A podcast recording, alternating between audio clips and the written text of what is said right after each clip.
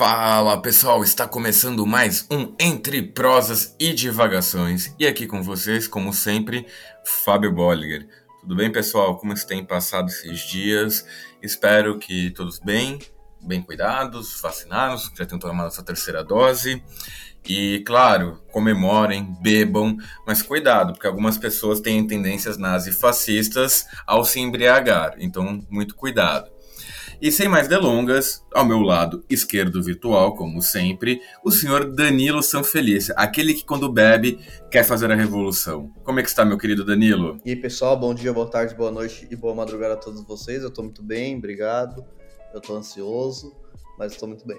É... E, e, primeira vez, Fábio, que eu vejo alguém é, ter tendências nazifascistas quando bebe. Eu achei um pouco estranha essa desculpinha, hein? Não, olha, eu, sendo uma pessoa muito honesta, quando eu me embriaguei, já falei coisas que realmente no dia seguinte me arrependi. Agora, nazifascismo não foi uma delas, porque realmente é, é, aquela história, quando o álcool entra, a verdade sai, né? Pois é. Eu não acho Você que... não chegou a tanto. Aquele garotinho... É, eu acho que aquele garotinho lá também não é um nazista, óbvio, até porque com perdão da palavra, ele não tem a capacidade intelectual para tal, apesar de, de falta de intelecto e nazismo serem sinônimos, nesse caso não é a situação. Ele só foi muito, muito, muito, muito, muito infeliz no, no que ele falou. Eu só espero que ele realmente reflita sobre as palavras no qual ele disse e, e comece a parar de falar besteira, né? Porque, gente, por favor, né? Mas na, nazi fascista ele não é, mas reacionário, desconfio, viu? Ah, sim. É, sim, é, é, é, um liberal que não entendeu o que é ser liberal. Mas enfim, a gente está falando isso aqui, na verdade, porque isso envolve muito com o nosso tema de hoje, né? Que qual seria, Danilo? Que o pessoal já sabe, porque deu play neste episódio? Já, também porque nós anunciamos nas nossas redes sociais antes. É, o, o, episódio vai ser sobre o período entre guerras, ou seja, o período entre a Primeira e a Segunda Guerra Mundial, especialmente com foco no desenvolvimento do nazifascismo e também bastante questões econômicas e políticas. Pois é, né? Vamos já começar então pelo, pela questão do, da Primeira Guerra Mundial, que é mundial não, diferentemente de um certo time da Barra Funda. Gente, desculpa, eu preciso. Eu tô, eu, tô, eu tô enchendo o saco do Danilo a semana inteira com isso. Ele tá até com uma cara de tipo, vou matar o Fábio. A semana, a semana não, não é a vida inteira você me conhece. É, mas eu tô. Eu confesso que eu tô. Aumentei um pouco o grau da zoeira devido aos acontecimentos. Tá sendo em Abu Dhabi, né? O, o campeonato? Isso, é, em Abu Dhabi, no Emirados Árabes. Pois, pois, pois. Saudades de quando eu era no Japão, que tinha, eu tinha que ser o jogo às 7 da manhã, estar lá de pé maravilhoso. No, no, quando foi o Corinthians, eu nem dormi naquela noite, porque eu tava tão nervoso também. É, mas... Enfim. Cada, cada vez é de um, lugar, né? Porque a primeira vez. Antes era bastante no Japão, daí ano passado o Palmeiras chegou também, foi no, no Catar, né? E agora no, no Emirados Árabes. É, né? É onde tá a grana, né? Antes era o Japão pela, pela tradição mesmo, né? Porque também a Toyota patrocinava, né? Campeonato intercontinental, tal, tal, tal. Que aí vai ter aquela discussão dos São Paulinos que vão falar que é mundial, os outros vão falar que não é mundial porque é só América do Sul e Europa.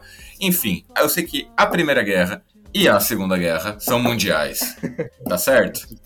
Então, sem, sem mais delongas, vamos então para o primeiro bloco deste programa. Bom, pessoal, então, como a gente já havia falado no programa anterior, que foi sobre a Primeira Guerra Mundial ou a Grande Guerra, vamos falar agora sobre as consequências diretas e imediatas deste conflito para as nações europeias nesse primeiro ponto, tá? Com o fim da guerra, a geopolítica, no caso, ela mudou bastante, a dinâmica dela mudou, né? Deixaram de existir os grandes impérios multiétnicos que eram conhecidos da época, como o austro-húngaro, o otomano, o alemão e o russo, sendo esse último é, não foi apenas pela decorrência da, é, dos eventos da guerra, né, como a gente já sabe sobre a Revolução Russa. A Áustria, o austro-húngaro se despedaçou todo, claro, entre além de Áustria e Hungria, que já está no nome, que já está evidente, vai surgir a Iugoslávia, que a Sérvia vai se juntar, e vão o, o próprio nome já quer dizer Nações Eslavas do Sul, né? Apesar de ter o Kosovo, que é de origem albanesa, mas isso aí fica para um outro episódio. Quem sabe um episódio sobre a Guerra dos Balcãs nos anos 90. E o Império Otomano, que também foi um império que foi gigantesco, perdeu muito território. A Síria e o Líbano passaram para a França e para. Ah, no caso, a Síria e o Líbano passaram para a França. A Palestina e a Jordânia passaram para a Inglaterra e chegaram a ser feitos tratados no qual iam diminuir muito o espaço da, uh, da Turquia e até mesmo devolver Istambul para os gregos, o que voltaríamos com a antiga Constantinopla para delírio dos nacionalistas gregos, mas com o advento de Mustafa, Mustafa perdão, Ataturk, que vai ter um movimento nacionalista de ocidentalização da, da nação turca, até mesmo, por exemplo, com a adoção do alfabeto latino, uh, o fim da burca, o início de, da utilização de roupas ocidentais, um Estado laico sem a influência da religião. Foi, é algo também muito interessante ser estudado. Mas dando continuidade aqui, é, os dois primeiros impérios citados que a gente falou, né? acima tiveram seus territórios, como falei, bem mudados e as novas nações surgiram em seu lugar, como o caso da Yugoslávia. Os russos, por sua vez, eles mergulharam. Uh, só um minuto que deu ruim aqui. Surgiu alguma coisa, pronto. Problemas técnicos que acontecem quando a gente finge que faz um programa ao vivo, só que não. É, vamos lá, então, retornando. Os russos mergulharam nas consequências iniciais de uma revolução socialista e, logo depois, iniciou-se uma violenta guerra civil entre os revolucionários e os contra-revolucionários, que ainda tinham ajuda de mercenários estrangeiros. Isso aí a gente até chegou a discutir um pouco sobre a Revolução Russa, né, que foi basicamente a guerra civil entre o Exército Vermelho e o Exército Branco. Eu acho que os nomes já demonstram muito bem em que lado cada exército estava, né? O, o Exército Vermelho foi comandado por Leon Trotsky, que foi um dos pilares da Revolução Russa, que posteriormente vai perder o poder do partido para Joseph Stalin, consequentemente é, tendo que fugir do país, até encontrar sua amante mexicana e, e falecer nos anos de 1940. Uh, já no caso da Alemanha, já foi um pouco mais uh, delicado, por assim dizer. Uh, o, o, a Alemanha, que por, naquele momento foi um grande império, ruiu em cinzas e emergiu uma república. O Wilhelm II ou III, eu não vou lembrar agora, Guilherme II ou III, acho que nesse caso é, é, acabou no segundo mas ele abdicou do poder, fugiu para a Holanda. As possessões alemãs na África e na Ásia passaram para o outro lado, no caso, basicamente, para a Inglaterra e, a, se não me engano, a Namíbia passou para a África do Sul e também partes dos territórios para a França.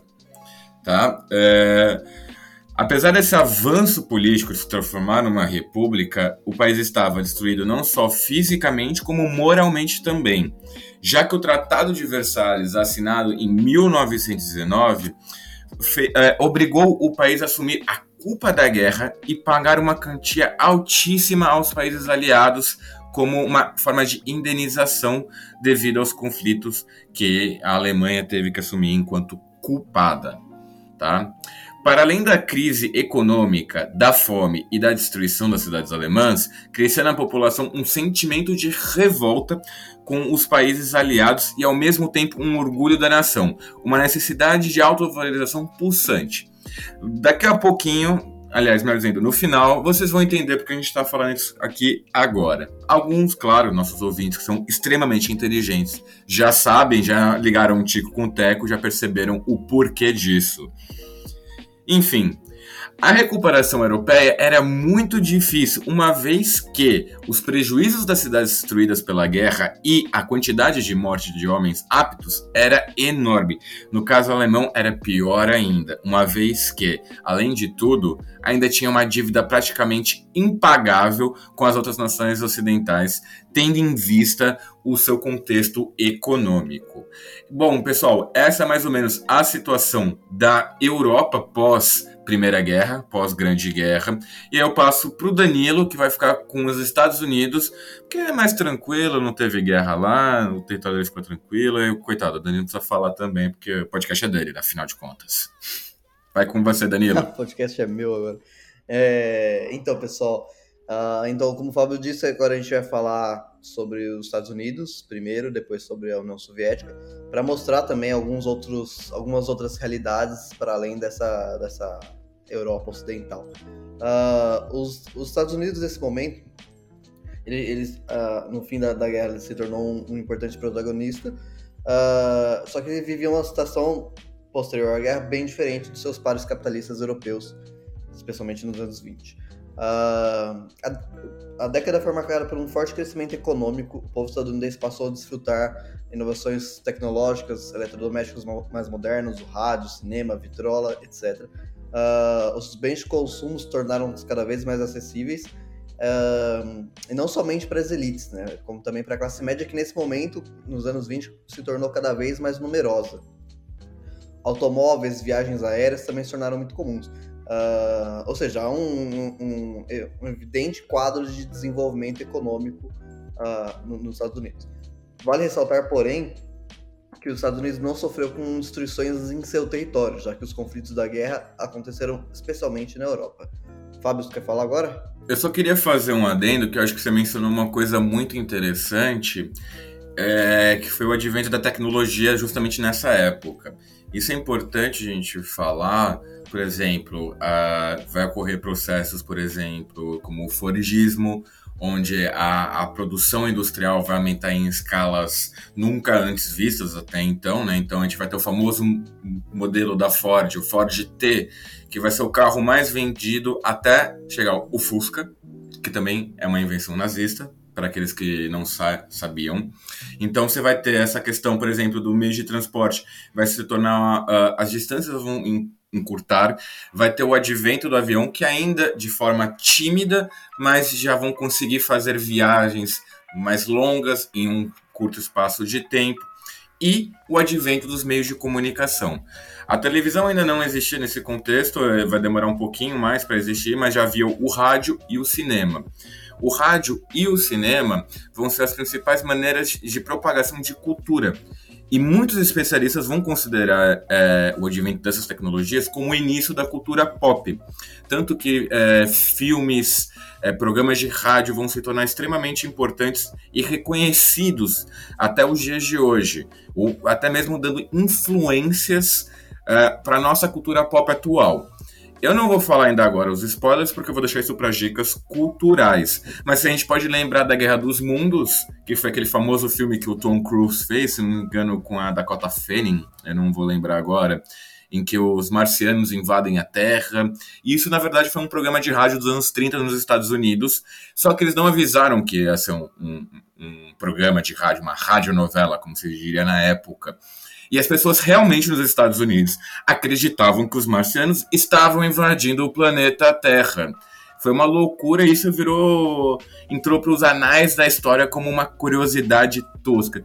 Não é de hoje que o, que o, que o povo americano, o povo, melhor dizendo, estadunidense, antes que o Daniel fique bravo comigo, acredita em qualquer baboseira que vê na, nos meios de comunicação. Enfim, divagação feita, retorno com você, Danilo. Mas essa especialmente foi sacanagem do pessoal do rádio, né? Porque, porra, pensou, você, você, você escuta seu rádio lá todo santo dia. Daí do nada passa aqui para você é uma notícia de, de marcianos invadindo a Terra. Eu ia acreditar também, tá doido? Olha, eu não duvidaria nem um pouco que o diretor ali pudesse ser um brasileiro, porque isso, essa arte, essa artimanha me cheira um pouco a brasilidade. É, eu também acho. Eu acho. Tem todo sentido isso. Então, dando continuidade, depois da divagação, é, além disso tudo, o país saiu da guerra como vencedor e teve, é, teve um número de baixas de soldados pequeno, é, se compararmos, claro, com seus aliados e adversários europeus. É, também na década de 1920, os, os Estados Unidos tinham 50% de todo o ouro mundial. Isso é um número gritante, uma vantagem econômica gritante também. Uh, tudo isso contribuiu para que o país se colocasse como a principal potência do capitalismo nos anos 1920, a partir dos anos 1920. Uh, ah, diante desse cenário econômico, socioeconômico, uh, os Estados Unidos entendiam que deveriam ajudar os, os países europeus a se reconstruírem através de facilitações de empréstimos. Uh, e, obviamente, eles tinham dois, dois objetivos muito claros com isso. Primeiro, ajudar tais nações a, a capitalistas a voltarem a se desenvolver uh, ah, para conseguir é, frear o que a gente vai falar daqui a pouco, a forte ascensão, a rápida ascensão dos movimentos anarquistas, socialistas e comunistas em toda a Europa. Então tinha um, um, um objetivo político muito claro. E o segundo objetivo era, um viés mais econômico, uh, trazer essas, essas nações para o seu controle político, uma vez que, uh, sendo uma economia já mais desenvolvida, teria essa, essas nações europeias rivais dentro do capitalismo, uh, sobre o seu, seu poder de influência, já que essas nações passariam a, a dever uma quantidade muito grande de dinheiro pra, pra, para os Estados Unidos. Esses empréstimos duraram até 1929 com a crise de 29. Só que a crise de 29 a gente vai falar daqui a pouquinho, porque agora a gente vai falar sobre o segundo ponto do, do, do desse episódio, que é sobre a situação econômica na Rússia. Então, pessoal, dando continuidade, então, uh, agora a gente vai falar sobre um, uma outra esfera econômica nesse, nesse, nos anos 1920, que é a situação da Rússia, que também foi um, um, um protagonista da Primeira Guerra Mundial. Uh, só que é uma nação europeia que, que diferente da, do resto da Europa, ela conseguiu também é, se desenvolver economicamente, porém de uma maneira difícil e nesse momento ainda menos, menos forte do que os Estados Unidos. Então, na década de 1920, é, a ascensão econômica da Rússia, ela, ela existe, só que a partir de 1922, porque vamos lembrar no fim da Primeira Guerra Mundial, a, a, no fim da Primeira Guerra Mundial, com a saída da Rússia da Primeira Guerra Mundial por conta da Revolução Russa, por conta do início do socialismo, acontece a o, o contragolpe, né, tentativas de contragolpe, com muitos mercenários patrocinados pelos, pelos Estados Unidos, pela Inglaterra também. E isso desemboca na Guerra Civil Russa, que dura até 1922. Então, a, o cenário russo, a, com o fim da Primeira Guerra Mundial, Primeira Guerra Mundial, não, desculpa, com o fim da, da Guerra Civil Russa, em 1922, era muito uh, de muita pobreza, muita destruição, assim como a Europa. Só que, uh, diferente da, do restante da Europa, os russos desenvolvem um, um novo modelo. Uh, Lenin, nesse momento, era o, o, líder desse processo e ele criou um novo plano econômico, o NEP, que garante o desenvolvimento imediato da industrialização, além do, do aquecimento uh, do mercado.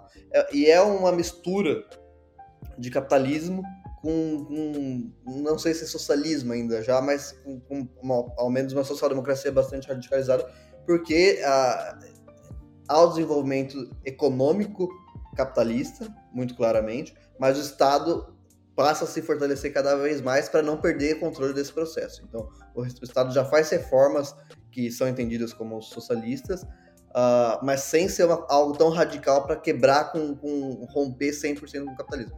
Então, há um desenvolvimento dúbio dessa questão, mas justamente para recuperar um país que estava completamente destruído uh, por conta da, da, da sua guerra civil. Uma dica que eu dou, que foi um professor meu de história que me explicou isso quando ele deu sobre justamente o NEP, a nova política econômica, é que geralmente os alunos tinham essa dificuldade em tentar entender, tipo, ah, professor, a Rússia virou comunista, então por que estão fazendo coisas capitalistas? E, e, e, é uma explicação justamente do Lenin que eu acho que dá para uh, eh, ficar facilitar um pouco, né? É, passar um pouco de vaselina no conhecimento, como alguns dizem. É, o Lenin falava que era necessário dar um passo para trás para dar dois para frente. O que isso quer dizer? A situação econômica russa pós-revolução, pós-grande guerra, pós-guerra civil, não era das melhores e tão pouco favoráveis. A Rússia ainda não havia passado por um processo de industrialização pleno como a Europa Ocidental havia, é, havia passado, né? E onde toda a teoria do Marx, o marxismo em si, se baseava. Então era um pouco difícil se aplicar essas questões num país onde ainda a industrialização não era algo forte. Né? Então, justamente, houve a necessidade de dar esse incentivo financeiro, é, a, a permissão de pequenas propriedades privadas, para que justamente o país erguesse e aí sim pudesse colocar o plano de uma revolução socialista para, em tese, chegar ao marxismo, ao comunismo de fato, tá? Lembrando, gente, que aquilo que a gente viu no século XX não é comunismo, não é um comunismo dito por Marx, tá? A gente nunca chegou nesse ponto. O que a gente viu é o que a academia chama, a historiografia chama, socialismo real. Feita novamente a divagação, devolvo para o Danilo. É, até porque, a, do ponto de vista acadêmico, do ponto de vista teórico, a, essa, essa passagem precisa ser. É, uma, é como se fosse uma evolução do capitalismo. Né? O capitalismo ia se desenvolver a ponto que ele ia chegar num ponto autodestrutivo e a revolução ia ser uma consequência disso, a luta popular ia ser uma consequência disso, e chegaríamos ao socialismo, ou seja, do ponto de vista marxista, né, a leitura ortodoxa, clássica do marxismo, a, não seria possível saltar a fase capitalista, deveria haver um desenvolvimento capitalista, mesmo que pequeno, para depois sim chegar ao socialismo. Então esse, esse foi de fato, assim, o Fábio falou, o, o, o plano a saída encontrada pelo, pelo Lenin, para de fato chegar a uma fase socialista de uma maneira mais correta e, e, e mais possível a longo prazo né, de, do desenvolvimento. Uh, agora, uh, vale lembrar que, por ter lutado até 1917 ao lado dos aliados, os russos não sofreram sanções econômicas uh, com o fim da guerra. Embora, no fim da Primeira Guerra Mundial, claro. Embora tenham perdido parte do seu território ocidental a formação dos países como a Letônia, a Finlândia, a Polônia e Estônia. E a ah, Lituânia, não esquece da pobre Lituânia, coitados. Lituânia, é verdade. É, e a Ucrânia vai se independizar, vai voltar para a esfera soviética, e aí o Putin vai querer invadir hoje. Dando aquele Ucrânia, pequeno salto histórico. A Ucrânia, é, a Ucrânia é um caso para a gente fazer um episódio só sobre isso. Aliás, depois, pessoal, se quiserem, comentem aí, se, gente, se, vocês quiserem que a gente comente um pouco sobre a história dos dois países, que é muito interessante. E então, continuando, é uma diferença muito importante uh, da Rússia e posteriormente da União Soviética nos anos 1920, uh, ah, com o restante da, da Europa, é o momento social do trabalhador. Então, enquanto os países europeus o trabalhador estava sem emprego, passando fome, uh, muitos morrendo, inclusive de fome, uh, e com uma inflação cada vez maior, o trabalhador soviético já possuía condições de vida melhores, estáveis, cada vez melhores, inclusive, e uma participação nos turnos, uh, nos rumos da, da sua nação. Né? Então, o, o trabalhador era parte, peça fundamental no desenvolvimento da própria nação.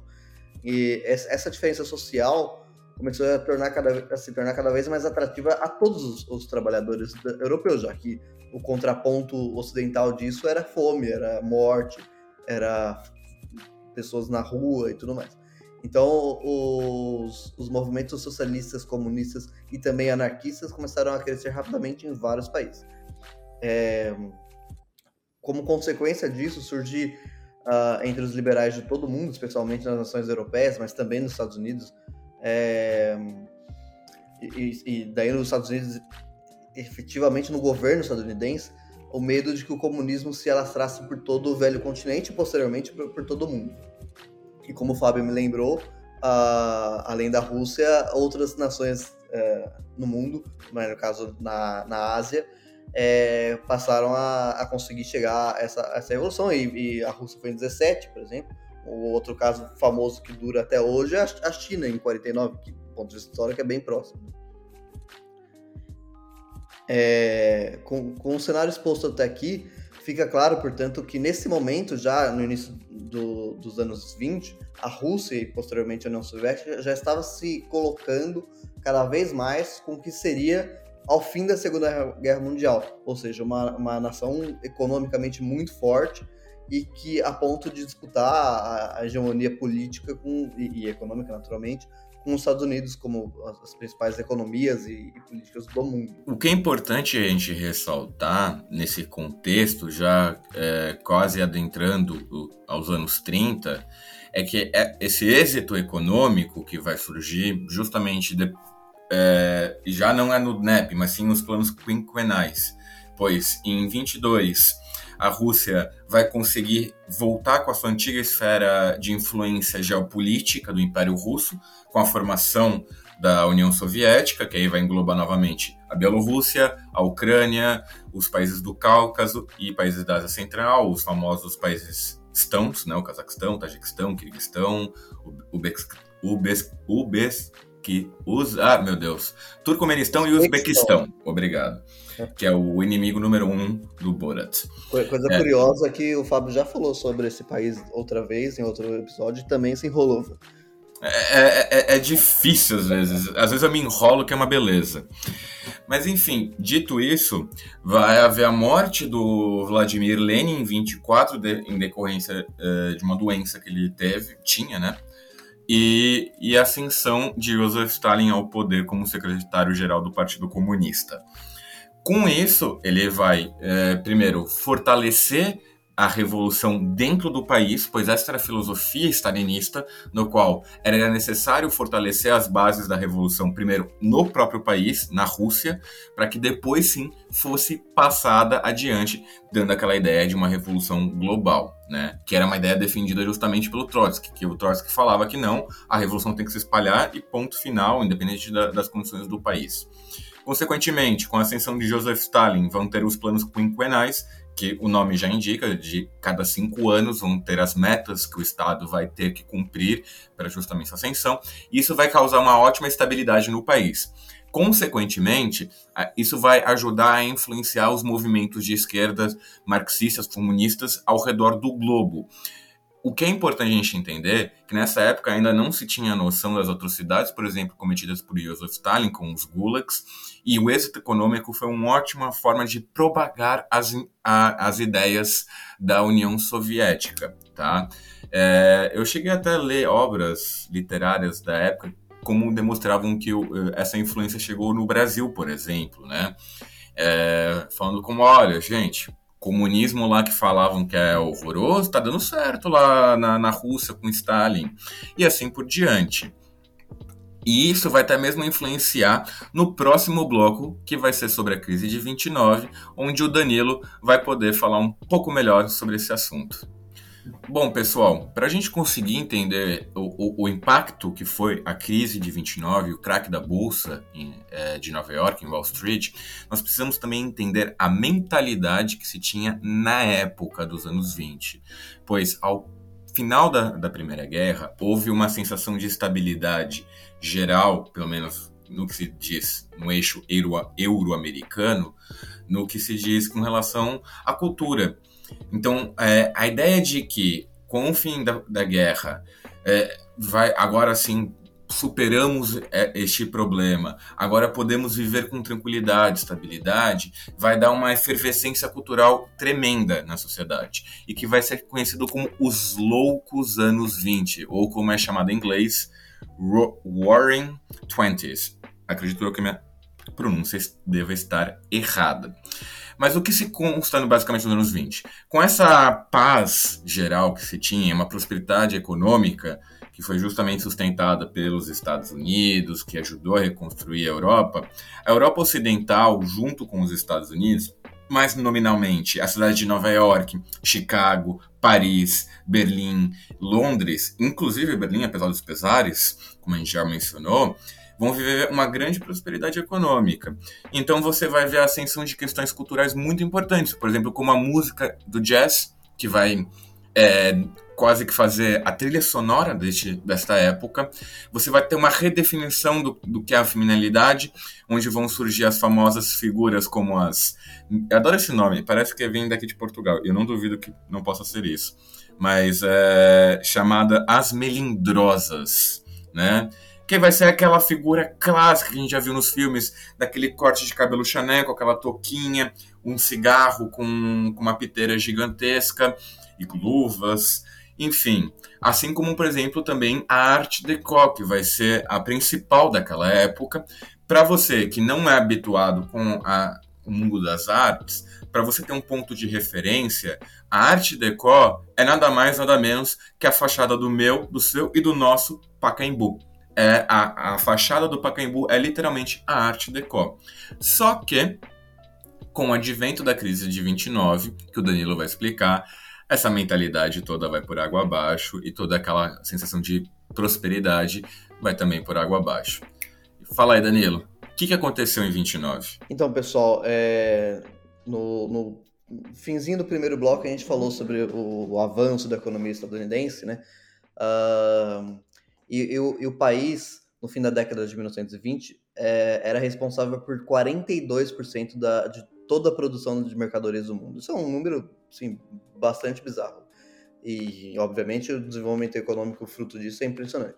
É, internamente, o momento se caracterizou pela expansão do crédito desenfreado, sem qualquer regulamentação do Estado. Muito importante focar nisso. Uh, fazendo com que, a, com que a população consumisse de maneira excessiva, como nunca antes visto.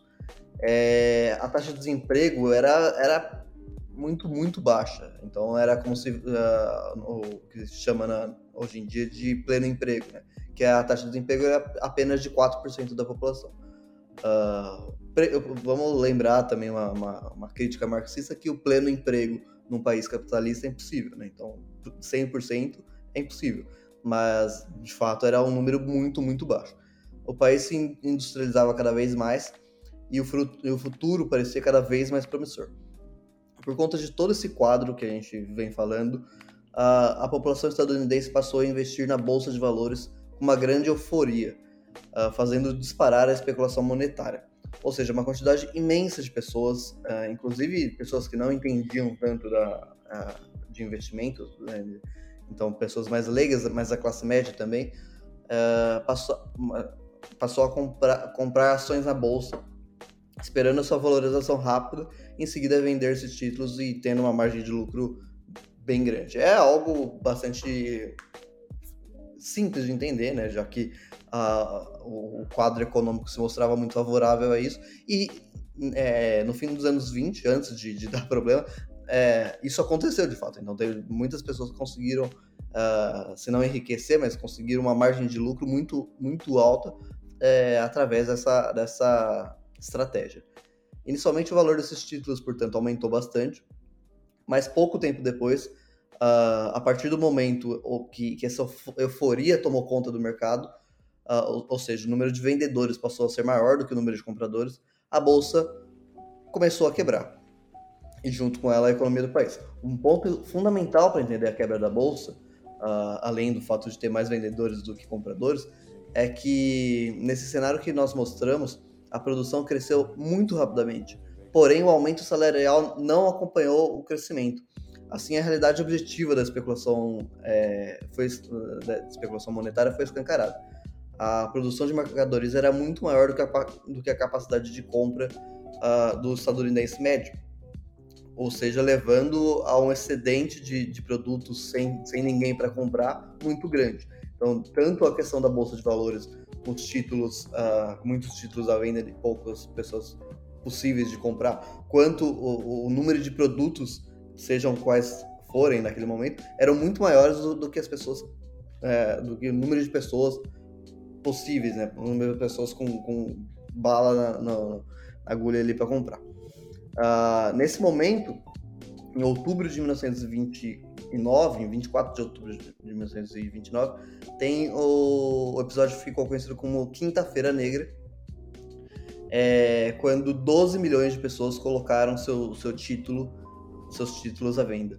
Uh, então, uh, significa que no dia 24 de outubro de 1929, 12 milhões de pessoas simplesmente decidiram vender seus títulos. Uh, isso, obviamente, em qualquer mercado, até hoje em dia, é um problema bem grande. quatro dias depois, mais 33 milhões de títulos foram postos à venda E naturalmente, né, não precisa entender muito de, de política para entender com, com um volume tanto tão grande de vendas uh, de, uma, de, de, de, títulos assim, faz com que o valor, ao mesmo tempo, evidentemente, faz com que o valor desses títulos despenque a quase zero, e daí de um, de um, de um dia para outro, evidentemente, a, a Bolsa de Nova York quebrou, milhões de pessoas é, faliram, literalmente de um dia para outro, tem as, as famosas... É, as famosas imagens que, que, que vêm à mente das pessoas pulando dos prédios, tal, que, como o Fábio disse, é muito retratado na cultura pop desse período, desse dia especificamente. É, então, a, especialmente em Nova York, a situação no, no, fim de outubro se tornou muito dramática e a, a, a economia do principal país capitalista do mundo, aquele país que estava uh, ah, bancando né, a, reconstrução dos países europeus e que estava se colocando de fato como uma grande potência, que estava desenvolvendo uma vida muito frutífera para os seus cidadãos, de um dia para o outro quebrou. É, e, e, isso tornou, obviamente, efeitos dentro dos Estados Unidos, inicialmente, mas os efeitos também se espalharam para a Europa e para o Brasil. Né? O Brasil, vou colocar principalmente porque é o nosso país, né? mas a Europa também é algo muito grave. No, nos Estados Unidos, primeiro, os efeitos mais, mais importantes. A queda de 50% do PIB do país 50% de, de queda em, em, um ano, uma coisa bizarra. Uh, ah, 27% de taxa de desemprego, que até então era de 4%, era pleno emprego e tal. Uh, hoje em dia no Brasil, por exemplo, a, a, o desemprego do Brasil está 15%, 16%, e já está o caos, tá? Imagina que os Estados Unidos nesse momento era quase o dobro. É... Queda, vertiginosa de importações, 70% de, de, da queda de importações, e 50% de, de queda de exportações. São números muito chocantes. Né? É, os empréstimos, naturalmente, os empréstimos que os Estados Unidos fazia aos países europeus foram praticamente encerrados. Ah, tudo isso levou à falência de milhares de empresas e também de bancos. Milhares de pessoas perderam todo o seu patrimônio da noite para o dia. E a diminuição da mais de metade da produção de auto automóveis, de cerca de 33%, da diminuição da produção industrial. São números muito, muito, muito gritantes de um, de um caos completamente evidente. Né? É, além dos Estados Unidos, o, tem também o, a, as consequências para a Europa, os mais, uh, os mais relevantes. Uh, aqueles números que, que nós citamos, eles, eles são muito parecidos na, na, na Europa. Né? Então, uh, especialmente em países como Bélgica, Áustria, Su Suécia, Reino Unido, que também uh, nesse momento era a segunda potência capitalista no mundo, uh, Noruega, França, outro país, do ponto de vista econômico, muito importante até então, e vários outros. Os números, naturalmente, são, são particularmente mais drásticos na Alemanha, que, como o Fábio já disse, eu também falei no outro episódio, era o, foi o principal país derrotado da Primeira Guerra Mundial e que já tinha por si só muito, um, um, um uma economia com muitas dívidas. Sobre a questão da Alemanha, o que a gente pode observar, que como a gente já sabe, que já vinha de uma crise econômica, somado à crise de 29, houve números que acho que, se não me engano, só foram ultrapassados em 2008, porque a inflação chegou a tal nível para vocês terem uma ideia, na Alemanha, em que o dinheiro literalmente perdia valor. As pessoas queimavam dinheiro para se aquecer, porque valia mais a pena elas queimarem o dinheiro do que uh, utilizá-lo para comprar lenha. Que o frio na Europa é uma coisa muito mais séria, né? No caso, para a Alemanha, é uma questão de sobrevivência básica. Outra questão que a gente pode também observar, e é uma dica, assim, não faz parte das minhas dicas culturais, mas é um filme que é muito legal de se ver, é o filme Olga, que trata sobre a história de Olga Bernário, onde mostra a situação justamente no qual a Alemanha vivia naquela época. Eu vou tentar puxar aqui o número para vocês terem uma noção, mas a inflação chegou a tal ponto é, nunca antes alcançado, até então acho que foi pela pelo Zimbábue, é, no qual você, só para vocês terem uma ideia, você chegava no, no supermercado e comprava o pão. O pão custava um marco no, no, às sete da manhã. Chegando ao final do dia, a infla... com a inflação, o pão já mudava para quatro marcos. Isso em uma questão de horas. Uh, o, a nota, o marco alemão, tinha um, foi acrescentando-se zeros. Chegou a um ponto que chegou a uma nota de. É, são tantos zeros que eu tenho que parar para pensar, mas são um, é uma nota de um bilhão de marcos. É, quem viveu no Brasil dos anos 80 sabe muito bem do que eu estou falando, que quando foi as várias mudanças de unidades monetárias que ocorreram no Brasil, como Cruzeiro, Cruzado, Cruzado Novo, aí Cruzeiro Real, até chegar ao Real e estabilizar a economia. Mas isso é interessante a gente observar justamente por essa questão, tá? Feita mais uma divagação, retorno para o Danilão. Então, o Fábio mandou uma rima aí no final e ele citou o filme da, da, da minha gatinha, né? Não? Calma lá, Danilo. Explica melhor essa história, porque senão a Anitta Prestes vai fazer uma ligação para você. Eu tenho uma gata chamada Olga, em homenagem a Olga Benário, figura histórica que eu, que eu admiro muito. Então, foi uma piadinha de historiador sobre isso. Agora, é o famoso voltando... tiozão historiador. É, é o pavê para comer, é. só que versão história. Isso, justamente. As piadas sempre muito interessantes. É, agora, voltando a falar sobre as consequências da, da, da, crise de 29, falamos dos Estados Unidos, falamos de Europa, e vamos falar agora sobre Brasil. Afinal, somos brasileiros, boa parte dos nossos ouvintes, mas não todos. É, o Brasil, no fim dos anos 20, era responsável por cerca de 70% do café comercializado no mundo. Ou seja, o café era um produto de exportação muito importante para o Brasil, produto muito importante, portanto, para a economia brasileira. Só que, naturalmente, uh, se o mundo capitalista inteiro está em crise econômica, ninguém vai se importar muito com café, né? Embora muitas pessoas gostem a ponto de ficarem um pouco com dor de cabeça e tal, mas é, o café não é um produto essencial para você sobreviver. Então, esses países todos em crise econômica não, é, não é, passaram a não comprar mais café brasileiro e isso causou um problema econômico para o Brasil muito grande.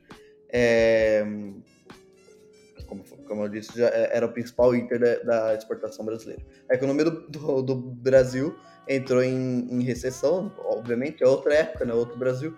Uh, o café, só um produto já, já uma diferença gigante na nossa economia é, o preço do produto despencou no mercado interno, levando aos, os cafeicultores a, a, a, terem prejuízos gigantes. Uh, uma consequência política direta, uh, indireta, perdão, uh, dessa crise foi a Revolução de 30, porque o, até então a, as, as principais praças políticas do país, São Paulo e, e, e Minas Gerais, São Paulo no caso, tinha um café como, como uma produção econômica muito grande. E, e, e, naturalmente, a economia está sempre entrelaçada com a política. Né? Naturalmente, quando tem um problema econômico em um desses polos, as questões políticas deixam de ser tão estáveis assim. Foi aconteceu bastante no Brasil, obviamente, indiretamente, que os problemas foram muitos outros também. Uh, o novo governante, Getúlio Vargas, criou em 1931 o Conselho Nacional do Café, com o intuito para, de salvar o principal produto de exportação do Brasil. Uh, para isso, o governo, é algo bem famoso também, para isso o governo comprava toda saca excedente de café e queimava essa, esse excedente, os, os amantes de café agora vão à loucura, uh, e, mas o governo fazia isso para fazer o, preço voltar a subir, né, para equalizar essa, essa diferença. Bom, isso já pode, já podemos ligar com o nosso até próximo bloco, que vai ser sobre as consequências políticas pós a crise de 29. E como o Danilo falou, vai já estar tá um senhor gaúcho militar, se me engano a Pantete era coronel. Eu, eu, o Danilo acho que tá sabe melhor que eu, que é um, um gaúcho naturalizado. É, se chama Getúlio Vargas, né? Que vai justamente romper com a República Café com Leite, a República Velha, daquela ordem de, de dualidade, né? De uma hora vai um governador, uma hora vai um, um, paulista como presidente, outra hora um mineiro. Mas isso eu justamente vou explicar agora no bloco da consequência política. Bom, pessoal, É, chegando então nessas questões políticas, o que, que, o, como, o que, que deu como consequência sobre isso? Né? No caso do Brasil, uh, como eu havia mencionado, havia a República Café com Leite, dessa divisão de poder entre Minas e São Paulo, sendo que em 29 havia Washington Luiz, que era um paulista, como presidente do Brasil. Só que nas eleições de 1930 houve justamente uma quebra desse paradigma, da, da, da, desse acordo de cavalheiros, por assim dizer, entre os paulistas e mineiros, e Washington Luiz apontou e apoiou Júlio Prestes, um outro paulista, para assumir a presidência. Vamos lembrar que as eleições da República Velha não eram lá das mais democráticas, tá? Também, é, acho que nenhum país da América Latina, talvez, quiçá, com exceção do Uruguai, as eleições também eram um pouco fraudulentas. Fato é que Júlio Prestes ganhou as eleições, entretanto, houve um golpe de Estado liderado por Getúlio Vargas, no qual assumiu o poder e isso, claro, a gente pode mencionar que houve essa questão política devido à questão econômica que afetou o café, que era a principal commodity é, que o Brasil produzia. Era, era a galinha dos ovos de ouro do Brasil, não? No caso, a gente realmente dependia economicamente do café. Na Europa, a situação já foi um pouco mais complexa que isso, pois como o Danilo muito bem mencionou, eu também fiz algumas intervenções, uh, a Alemanha sofreu um, um baque tremendo. E isso ajudou na ascensão de um certo cabo de origem austríaca chamado Adolf Hitler a ascender o poder. O que aconteceu? Adolf Hitler, ele foi, como a gente mencionou no episódio anterior, cabo do exército alemão, apesar da sua origem austríaca. É, posteriormente, ao final da Primeira Guerra, ele foi trabalhar na parte de inteligência do Estado é, e foi justamente designado para averiguar um certo movimento político que estava ocorrendo em Munique, numa cervejaria famosa da cidade, no qual é, ele foi designado para justamente investigar. Fato é que ele não só investigou, como fez, virou parte do movimento. E não só virou parte do movimento, como transformou o movimento para si, rebatizando este de o Partido Nacional Socialista dos Trabalhadores Alemães. No, na década de 20, vai ter a tentativa do golpe, no qual ele vai até mesmo levar um tiro, o golpe vai literalmente para as cucuias, e vai ser preso. Entretanto, a prisão dele foi muito abrandada, foi, houve uma diminuição de pena até o ponto que ele pôde sair e retomar suas atividades políticas. Uma vez que isso tenha acontecido, ele já pregava o ódio aos judeus, a unidade da, do país como um todo, e não só das fronteiras, mas sim como uh, para os alemães que estão para além da fronteira, tá?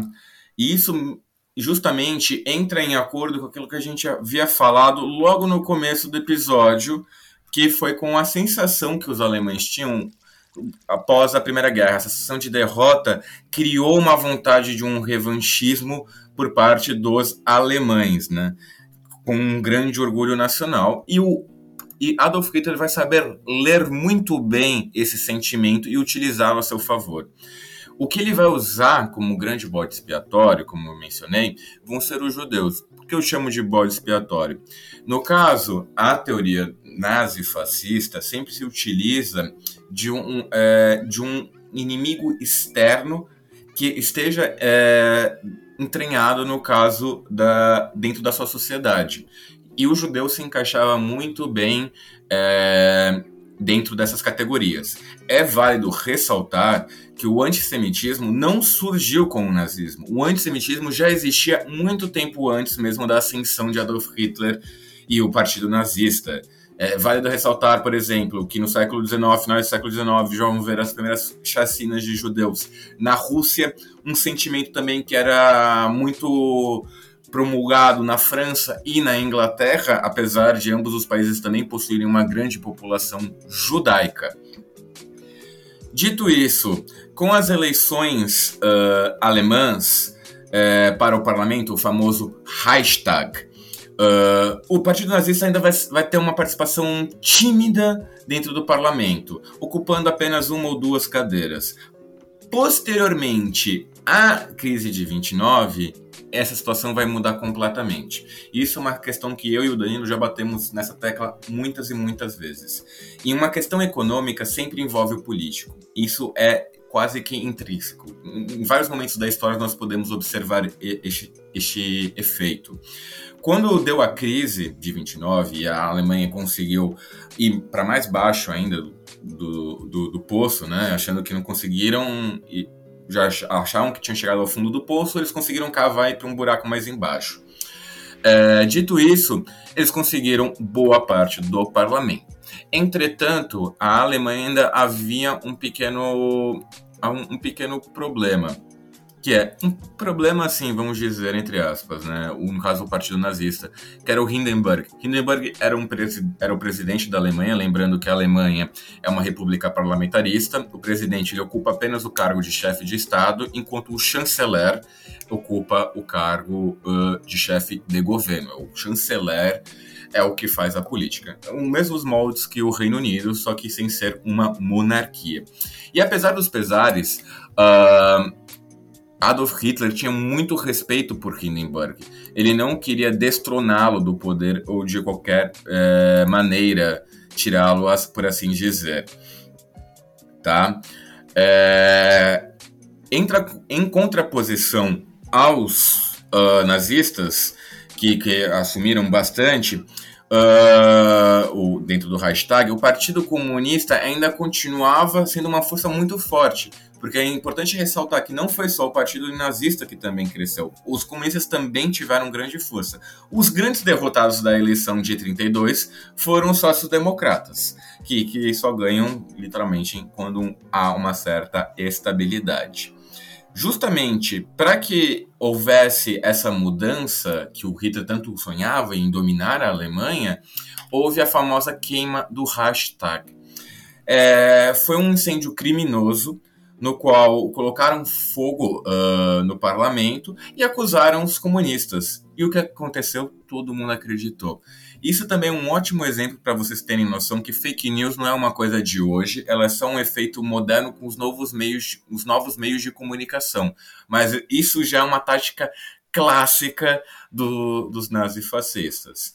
E aí, para quem já reparou durante essa minha dessa minha prosa, uh, os comunistas e os nazistas estão em lados opostos. Então, já fica esse exemplo histórico para falar que não, eles não são a mesma coisa. Eles podem até ser considerados extremos políticos, uh, um da esquerda outro da direita. Mas, gente, por favor, nazismo não é de esquerda, tá? Ele tem um projeto nacionalista, enquanto o marxista clássico não tem esta filosofia. Basta pensar na primeira frase do Manifesto Comunista: proletário do mundo univos, não é proletário da Alemanha univos, proletário da Rússia univos, proletários de Osasco univos. Não, é o, a, o mundo inteiro. E eu estou falando de Osasco porque o Danilo é um cidadão de Osasco e eu não podia deixar de fazer essa pequena piada jocosa com meu querido colega. É, eu, eu não sou um cidadão de Osasco, né? Eu, hoje em dia apenas trabalho em Osasco, mas eu nasci em Sul e moro em São Paulo. Mas enfim, eu acho engraçado. Nascido e criado. É, não, nasceu em Pau Sul, mas se criou em Osasco. aos 27. Até os 27.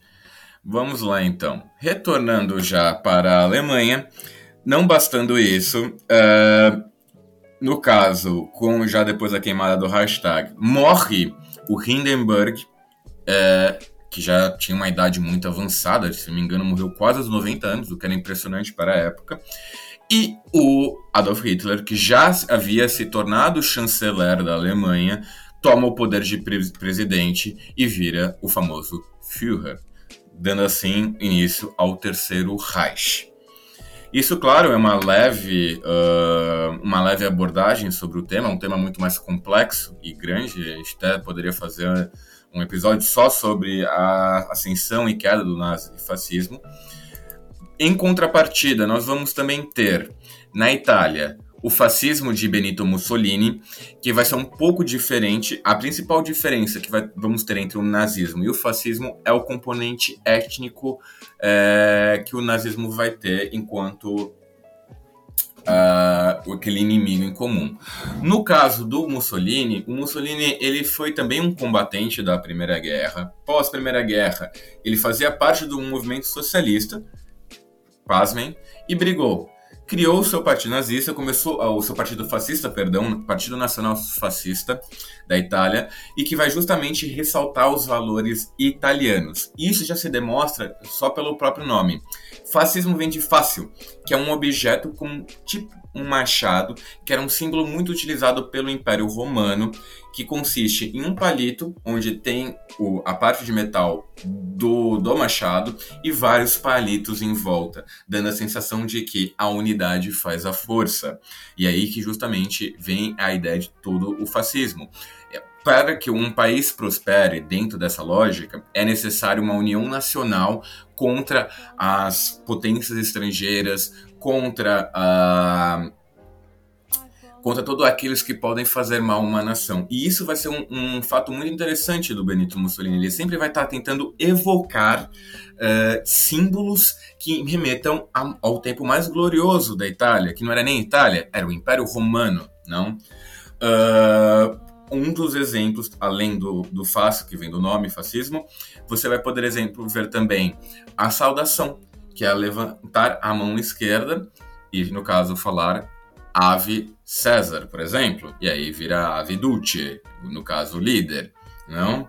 E quem vai copiar vai ser o Adolf Hitler, que vai fazer com a outra mão, e aí já sabemos o resto da história.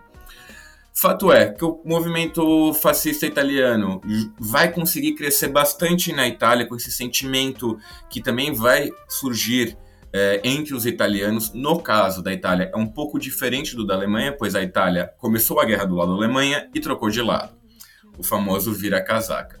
Só que, ao final da Primeira Guerra, eles não vão ter uh, os benefícios que os outros países tiveram, as ganhas de território que os outros países tiveram, consequentemente, vai surgir também um sentimento de frustração devido a essa mudança de lado e de não ter conseguido nada com isso. Dito isso, a, o, o, fascismo vai crescer ao longo dos anos 20 até a famosa marcha de 1922, a Marcha para Roma, onde o Partido Fascista, uma, uma forma de demonstrar poder, vai marchar até a cidade de Roma. Chegando em Roma, o, o, o rei Victor Emanuel III vai se amedrontar justamente com essa demonstração de força e vai chamar uh, o Benito Mussolini para formar um governo em seu nome. Dito isso, começa então o regime fascista na Itália. Bom, isso foi uma das consequências. No caso da Espanha, que participou da guerra peronomútil, a Espanha também vai passar por um processo parecido, só que no caso de uma guerra civil. É, já vai estar entrando já também dentro do contexto da Segunda Guerra, é, pois ao final da Guerra Civil Espanhola, a Espanha vai estar muito enfraquecida e, consequentemente, não vai participar. Mas a Espanha é, tinha uma monarquia no qual caiu, veio o advento da República e, consequentemente, também a, a, o surgimento de movimentos de esquerda, comunistas e anarquistas. Dito isso, a ala mais conservadora e católica uh, da, da Espanha, justamente motivada por esses movimentos uh, nazifascistas que estão surgindo pela Europa, vão começar uma guerra civil no qual vai dividir o país literalmente em dois. Spoilers da guerra: os conservadores ganham e o generalíssimo Francisco Franco assume o poder. É, bom, essas foram mais ou menos as consequências políticas que tiveram dentro dos pa desses países, né? Os que são válidos ressal é, serem ressaltados no caso. Pois, uh, no caso da, do Reino Unido, da França e dos Estados Unidos, não vai haver uma mudança muito forte.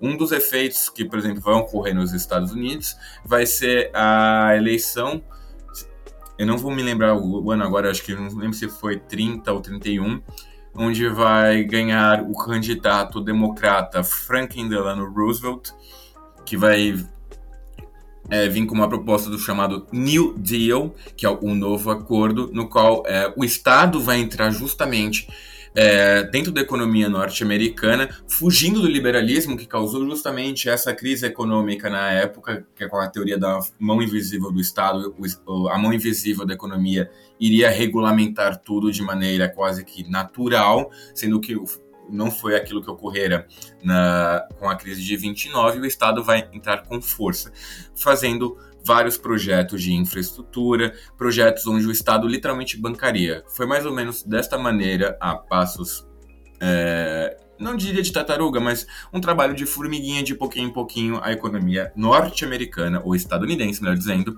é, vai se reerguer. Né?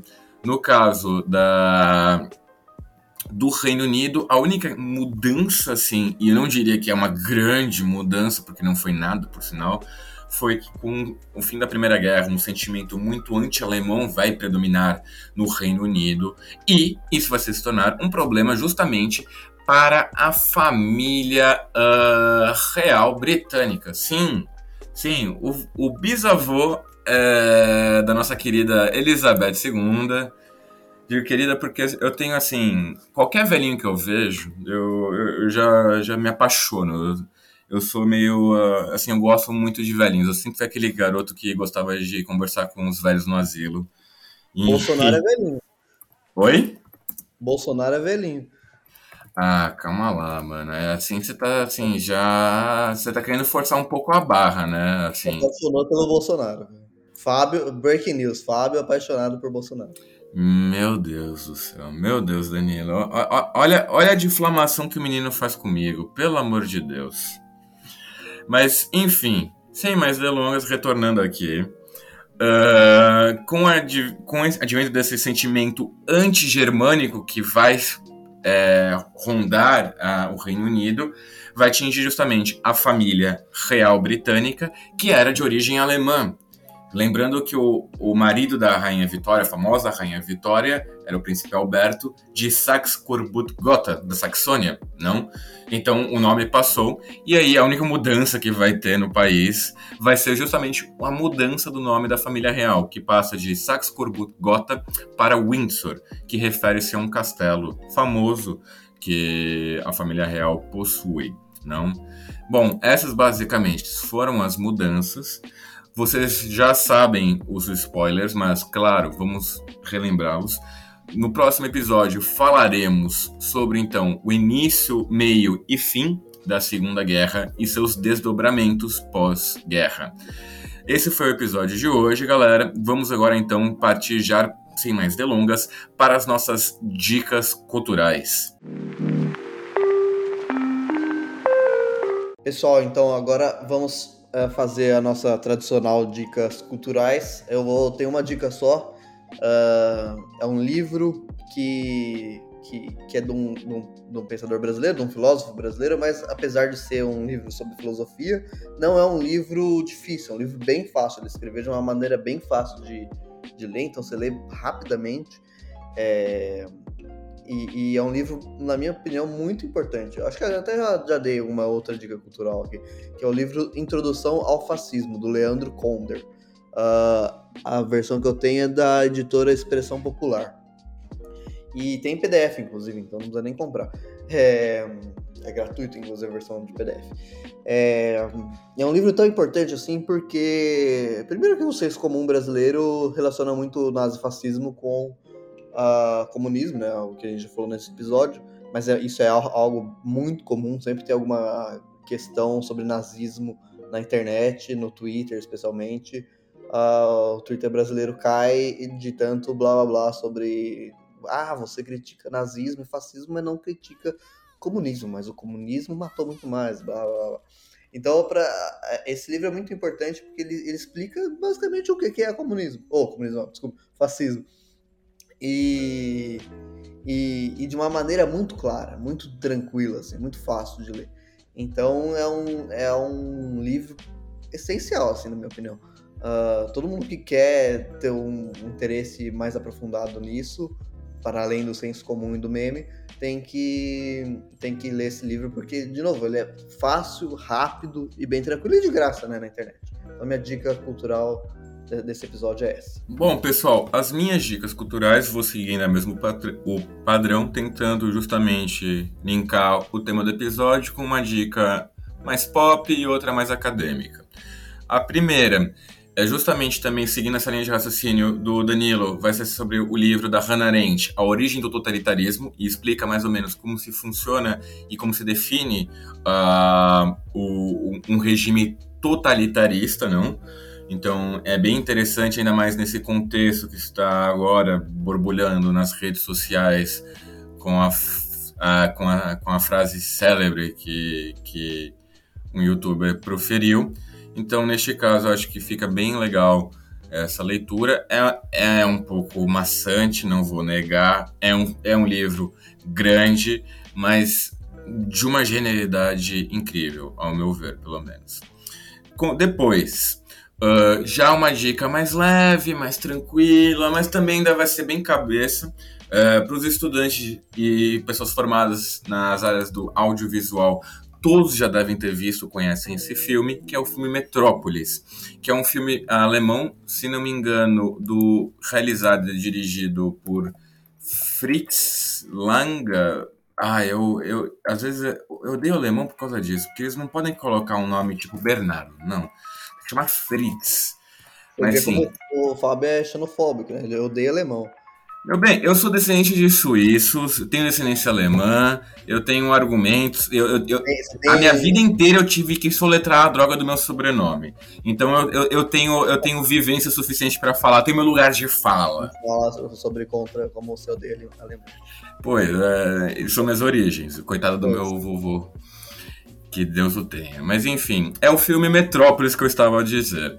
É um filme bem legal, também é uma obra clássica dos anos 20. Uh, muitas referências da cultura pop atual vêm desse filme. Uh, no caso, Star Wars, Queen, Lady Gaga estão linkados com isso. Uh, é um filme também de produção alemã, conta mais ou menos essa questão de relações de, entre proletariado e burguesia na época do, dos anos 20. Então, é um filme bem interessante. É maçante, porque é um filme mudo, então tem aquela dinâmica diferente da qual a gente está habituado vendo os filmes da atualidade.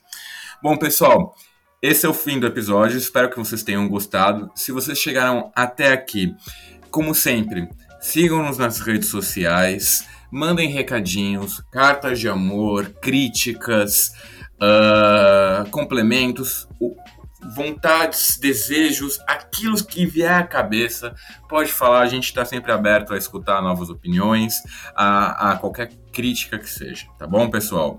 Espero que fiquem bem. Se beberem, não digitem nada no Twitter, muito menos não virem fascistas nazistas. E é isso, pessoal. Um grande abraço e até a próxima semana. Até mais, pessoal. Fiquem bem, fiquem com saúde e fiquem atentos nas redes sociais que vamos fazer bastante enquetes daqui para frente. Beijos a todos e é isso. Tchau, tchau.